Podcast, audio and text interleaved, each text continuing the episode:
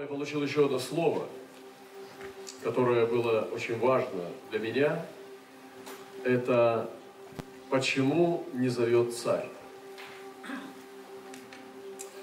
И вы помните, что когда Артаксеркс во времена, недавно у нас был Пурим, Артаксеркс выбирал себе из множества, множества, множества прекрасных красавиц, лучших красавиц царства с разных народов.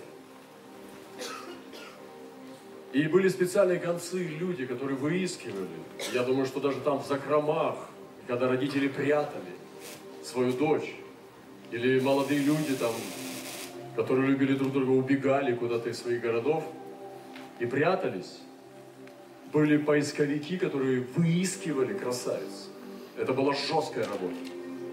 Некоторые родители, конечно же, халили своих детей, чтобы они стали царевнами и вы, выпячивали, выдавали. Но некоторые убегали, поэтому это была жесткая работа концов, охотников за красавицами, которые были по царству Атаксерса, выискать красавиц. И представьте себе, лучшие красавицы были доставлены во дворец царя на кастинг. И они были э, претендентками на царский престол, на жену царя, то есть на царицу. И там попала одна девушка по имени Исфир, она была э, без родителей, она была сирота, ее воспитывал дядя по имени Мардахей. Не написано, что это был богатый человек, просто был э, уважаемый человек среди своих э, близких. И вот Артасерс ее выбрал. Он ее полюбил. Она стала царевной. Он дал ей царский дворец. Ну, жизнь царицы во времена Тарсеса, вы можете себе представить, когда они полгода праздновали одним образом, а полгода другим. Это был праздник. И можете представить ту, как бы, ну, свободу и праздность да, царских дворов, дворцов, роскоши, в богатстве, в котором могла находиться Исфир. Но была одна вещь, которая знаменовала все, и будущее, и настоящее. Это завет ли он тебя? И вот когда возникла эта ситуация, я не буду сейчас рассказывать, вы знаете эту историю, что был план Амана погубить народ израильский в разных областях, и был злой умысел, он даже проплатил там серебром там, и так далее, то Мардахей сказал Есфире, что если ты промолчишь в это время, то тогда избавление для людей придет из другого места, но ты и дом отца твоего погибнете. И Есфирь сказала, он меня не зовет уже долгое время я не могу прийти к нему. Потому что есть указ царя, это закон, что если кто-нибудь придет без вызова, дерзнув самому, самовольно явиться во двор царя, он будет повинен смерти, то есть будет казнен. Представляете, какие законы? С одной стороны праздники, с другой такая жесткая система. И жена царя не, не пользовалась какими-то преимуществами в этом смысле. Она не могла нарушать закон. Вы помните, как первая царица Астинь, которая нарушила, она была просто изгнана из царского дворца, потеряла свой сан. Просто за одну провинность. Она не захотела прийти, когда он позвал. Именно вот на этот зов реагировала, ну, законы были на эту тему. И вот Исфирь говорит, потому что это было странно. С одной стороны, Астинь, которую позвали, она не пришла, и она была лишена царской короны. А с другой стороны, Исфирь, которая должна прийти, когда ее не звали. Поэтому тема, тема такая, когда тебя не зовут. Некоторые сестры и братья понимают, о чем я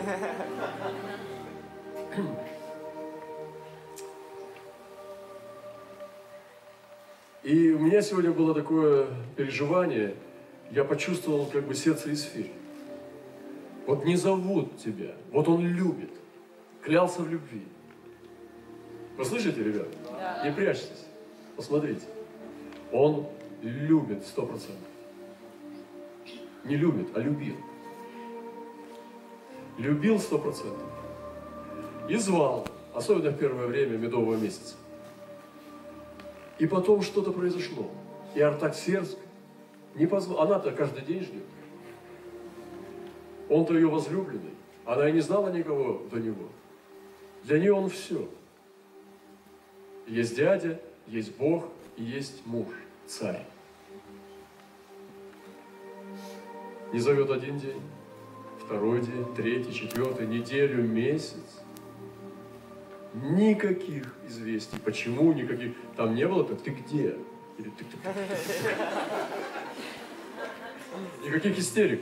Просто никаких концов. Не зовет. Вы слышите, нет? Что ей надо было думать об этом? Вот что она должна была переживать?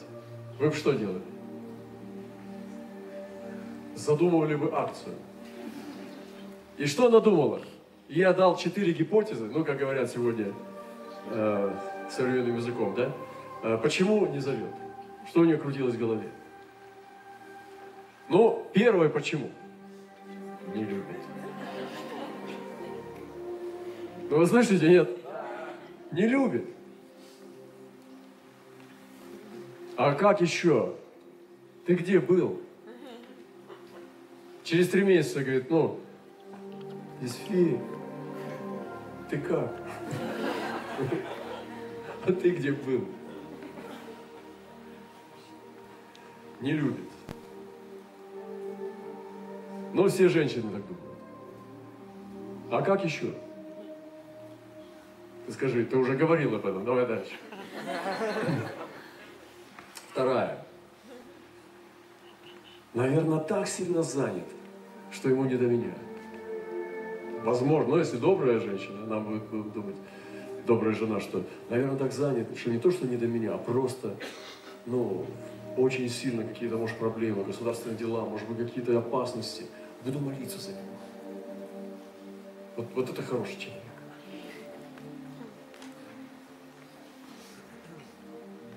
Третья гипотеза. Может быть, может, она так не думала, но мы можем думать за нее. Может быть, он испытывал ее любовь.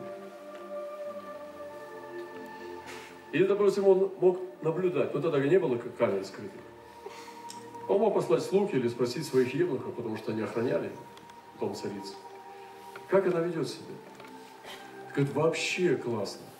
Купается, брызжется целыми днями, с девицами хохочет, оттуда истерический, гомерический хохот доносится. И просто огрызки летят из окон куриные ножки. Ты серьезно? Все разнесу.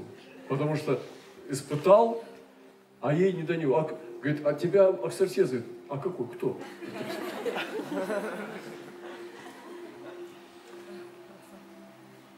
Представьте себе, вот он спрашивает или наблюдает, как она себя ведет, а она резвится без него. Вообще о чем это? Евангелие, нет? И четвертая тема, о которой я подумал, что Артаксеркс, почему он себя так повел? Когда она появилась, он встал с престола, простер к ней посох. И когда она потеряла сознание от страха, помните, она постилась, без воды, без еды, он поддержал ее и сказал, проси до полцарства. Такое ощущение, что он ее ждал. Вы представляете себе?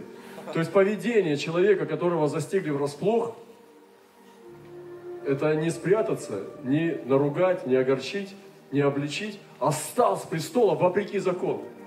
Но он был гарант закона. Но он вопреки этому встал, простер мне жезл, поддержал, обнял и сказал, проси до полцарства. Ощущение, что он только этим и занимался, что я ждал. То есть я склоняюсь к четвертой гипотезе. Он не отвечал, он не звал ее.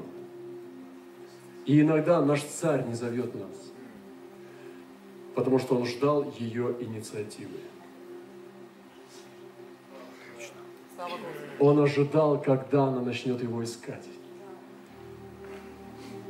И хотя он не знал об этом заговоре и о посте там, и так далее, но она прорвалась через это все. И он подскочил, побежал ей навстречу. Вот так должна происходить божественная встреча. И почему царь не зовет нас? Почему так часто у нас нет божественных встреч? божественных посещений. Потому что мы не проявляем инициативу. Не зовет. Буду стареть.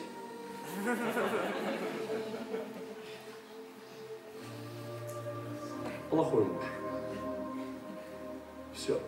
Видимо, не судьба, не сложилось. Бывает и хуже. Красота. И вот она прорывается, он встает, и происходит божественная встреча. И что происходит в результате? В результате происходит возобновление любви, смерть врага. Невзирая ни на что идет возмездие, э, масштабное очищение, царства идет. И получается награда с прибытком. И э, Мардахей решил дерево не срубать. Пусть оно будет напоминанием. Как, ну, знаете, музей Холокоста. Вот с этого танка меня хотели расстрелять. Понимаете? К чему я говорю сейчас? Когда царь не зовет, нам надо бежать к царю. Он ждет. Почему не зовет? Потому что он ждет нас. Он ждет, когда мы побежим к нему. Вы слышите остывшие и обидевшиеся на Бога. Вы слышали те, кто сегодня надулся на Него. Вы, конечно, не надулись, вы славите. Как вы надулись? Но дух-то ваш надулся. Вы славите, Господь, только Ты. А дух надулся. Чувствуете внутри, я-то чувствую, что Ты-то меня не любишь. Где посещение? Где то? Где ответы? Где несбывшиеся надежды, которые сбудутся? И вот это, вы понимаете, для меня это большое благословение. Кому-то испил меда с молоком. Когда Он меня не зовет, когда я переживаю засуху, когда я не переживаю божественных посещений и возведения, и возвышения, я должен принять решение, побежать к Нему, даже без простертого скипетра. Аминь. Побежим же к Богу. Аминь.